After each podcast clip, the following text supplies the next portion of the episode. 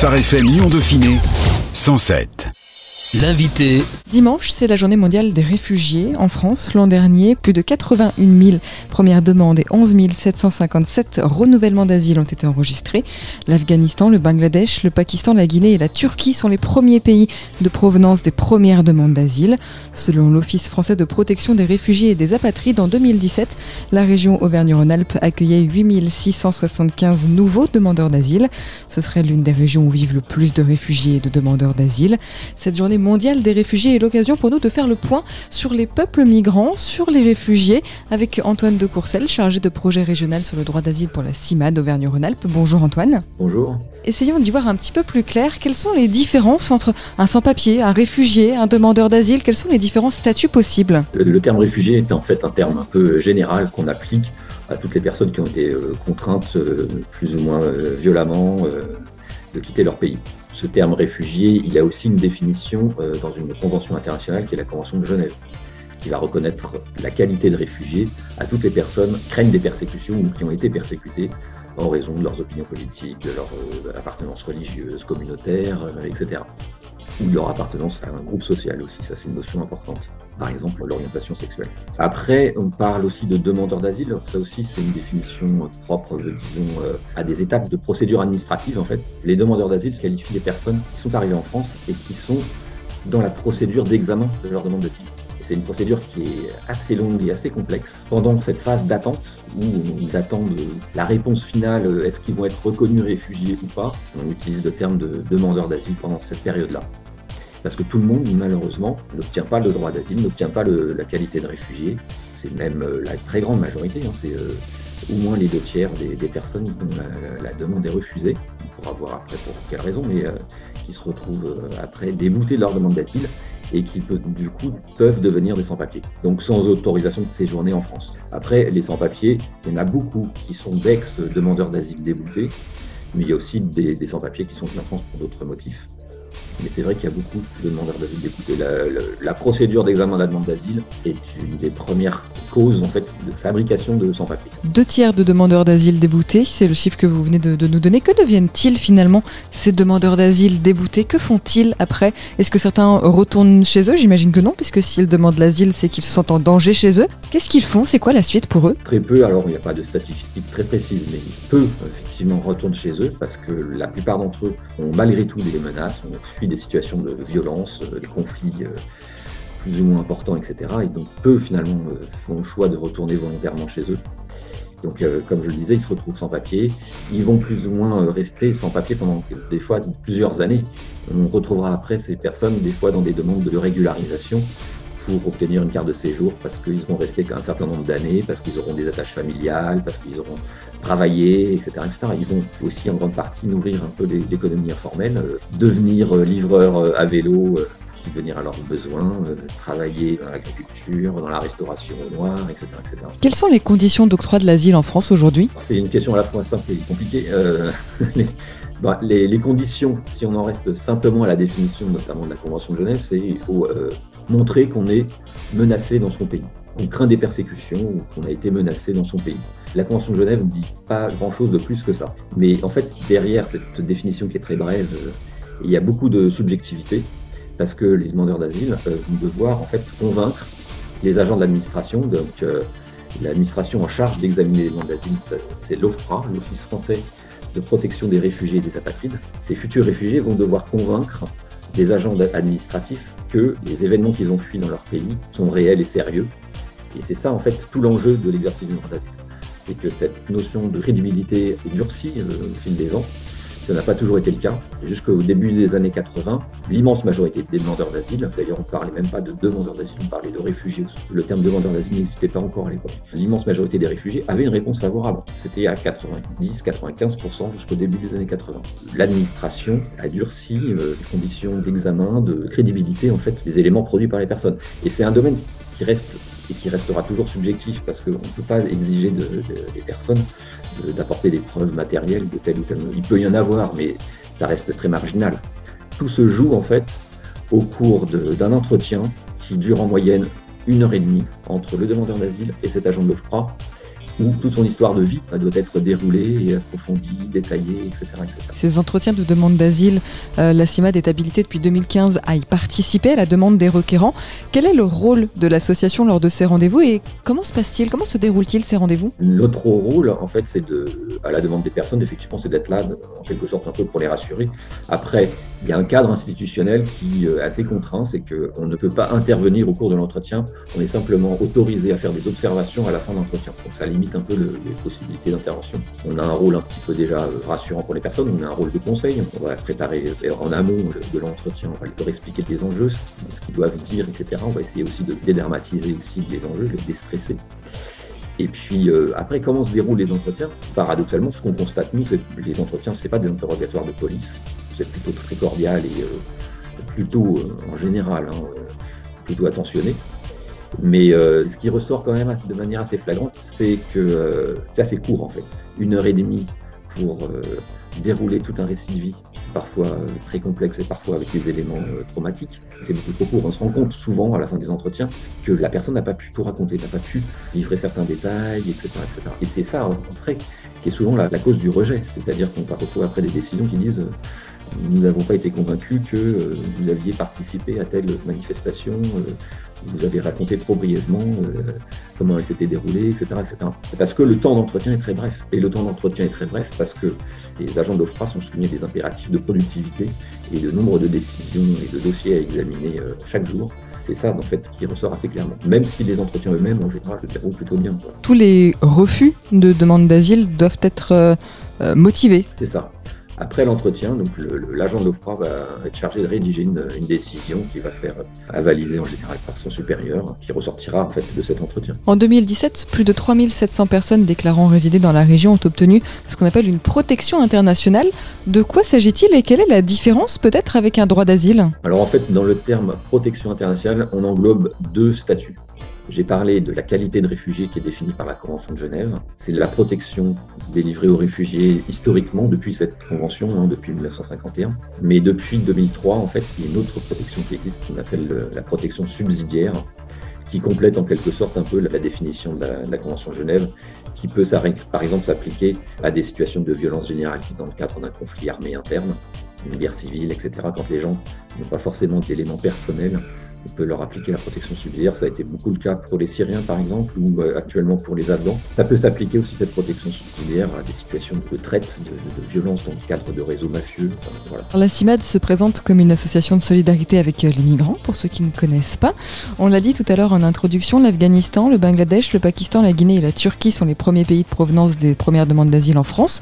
Est-ce que c'est à peu près la même situation euh, dans la région? Qui sont les migrants que vous accueillez aujourd'hui? Les nationalités peuvent un peu varier. On voit moins, beaucoup moins d'Afghans, euh, par exemple, de, Bangladais qui sont beaucoup sur la région euh, francilienne, sur la région Île-de-France. Euh, on retrouvera plutôt, je dirais, des. mais j'ai pas de statistiques là, par exemple, sur les nationalités présentes dans la région. On retrouvera plutôt, je pense, des demandeurs d'asile venant d'Afrique, par exemple, des Guinéens. Mais j'ai pas d'autres détails sur les nationalités présentes sur la région. Sur la région, il y a il y a aussi un peu plus de ressortissants d'Europe de, l'Est. Est-ce qu'on arrive à dessiner un profil type? Ce sont plutôt, euh, plutôt des hommes, plutôt des femmes plutôt jeunes, plutôt âgés, ou est-ce que finalement c'est très éclectique? Hommes-femmes, par exemple le rapport d'activité d'OFPRA à peu près, si je me souviens bien, 60% masculin, 40% féminin, la, demande d'asile.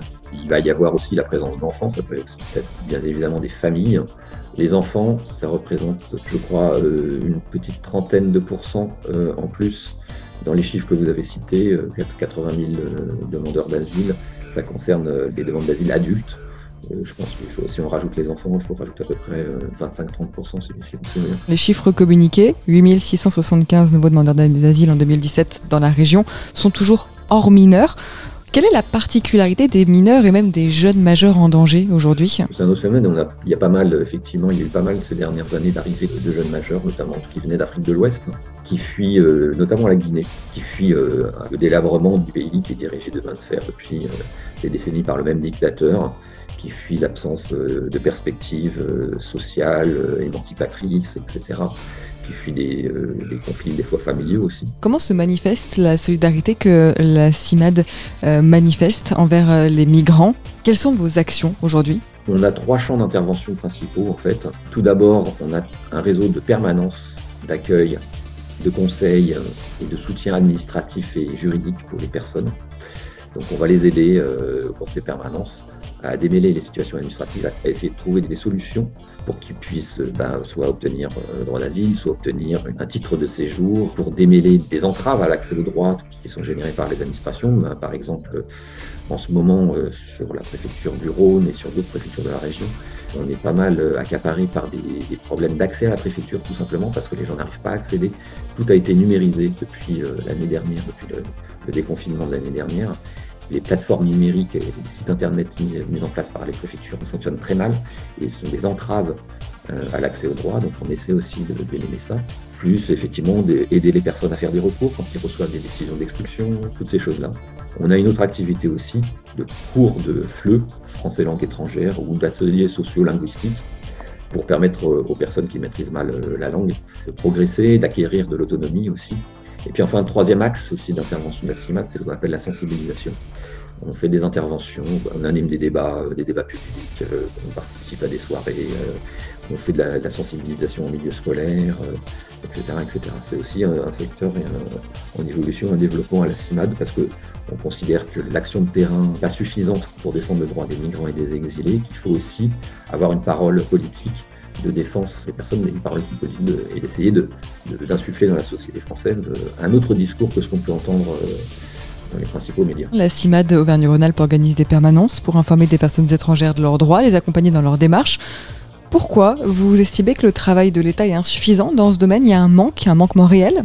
C'est pas qu'il est insuffisant, c'est que le, travail de l'État, il est principalement destiné à contrôler et voire même réprimer les exilés. L'essentiel des moyens de l'État sont aujourd'hui, en matière d'immigration, sont destinés à accorder un certain nombre limité de, titres de séjour, au mépris de, certains droits, de, droit de la vie, à la vie familiale, au mépris, du droit d'asile qui est, comme on l'a vu, largement détourné par, les institutions. Et puis on voit aussi que les principaux moyens sont mis euh, aux décisions d'expulsion à la création de nouveaux centres de rétention, euh, aux tentatives d'expulsion. N'est pas dans un état qui est insuffisant. Alors oui, il y a des problèmes de, manque de moyens sur certains domaines. On, le voit encore, encore, une fois sur l'accès aux préfectures et euh, aux possibilités de déposer ou de renouveler son titre de séjour. C'est un manque de moyens, mais qui reflète en fait une politique derrière, puisque ces moyens, ils existent et ils ont été au cours de ces dernières années essentiellement dédiés à l'appareil répressif et aux expulsions. Quels sont les préjugés aujourd'hui que rencontrent les personnes aidées par la CIMAD et surtout comment lutter contre? Vous parliez euh, tout à l'heure des ateliers que vous pouvez organiser, vous parlez aussi de, des discours que qu'on peut entendre un petit peu dans les médias. Quels sont ces préjugés et finalement quelle est la, réalité face à ces préjugés? Les principaux préjugés tournent autour un peu du, fantasme migratoire, qu'il y a une augmentation croissante euh, d'arrivées de, sans-papiers, d'exilés, de migrants. Euh, provenant des quatre coins de la planète. Ça, c'est un des principaux préjugés. Oui, il y a des mouvements migratoires qui sont indéniables, mais qui ont toujours existé, qui sont plus ou moins importants selon les contextes, selon le contexte économique, selon le contexte politique. Il y a des hausses, il y a des baisses. C'est un facteur à prendre en compte. On ne peut pas le dépasser. De toute façon, euh, il y a des problèmes de démographie en France, en Europe. Et si on voit la réalité en face, de toute façon, on ne peut pas fermer les frontières et on ne peut pas même, ne serait-ce que limiter ou tenter de contrôler, euh, comme le font les différents gouvernements ces dernières années, euh, de manière aussi stricte. Les allers-retours sont un phénomène incontournable. Plus on ferme les frontières, plus on cherche à les contrôler, plus on met des entraves dans l'accès aux droits, notamment aux cartes de séjour, etc., plus en fait les personnes sont limitées dans les possibilités d'aller-retour. Ça aussi, c'est quelque chose qui a déjà été euh, étudié c'est que quand les personnes euh, obtiennent un droit au séjour, souvent, ça leur permet aussi de faire des allers-retours avec leur pays d'envisager autrement leur, leur, destin. Si on rend plus difficile les conditions d'accès au droit au séjour, ça fige aussi beaucoup plus les, situations. Vous euh, dénoncez cette politique euh, contre les exilés. Quelles seraient finalement des pistes à envisager? Vous comprenez, j'imagine aussi sans doute le discours qui dit qu'on ne peut pas régulariser tout le monde et inviter tout le monde. Qu'est-ce que propose la CIMAD aujourd'hui? Justement, à la CIMAD, on est en réflexion un peu inverse, hein. C'est une campagne pour une régularisation large et durable des personnes, parce que de toute façon, le chiffre exact n'est pas, pas très connu. Il y a peut-être 200, 300, 400 000 personnes qui vivent sans papier en France. Il faut voir la réalité en face. Ils sont là, ils travaillent, ils ont des liens familiaux, mais ils vivent dans la précarité, dans l'économie informelle. Régulariser, donner un droit au séjour et permettre une égalité, un accès, une égalité des droits au, minimum en termes de travail, de, droits sociaux, etc ça serait bénéfique pour tout le monde. Ça serait bénéfique pour la société française, pour les cotisations, pour assainir en fait tout le secteur de l'économie informelle.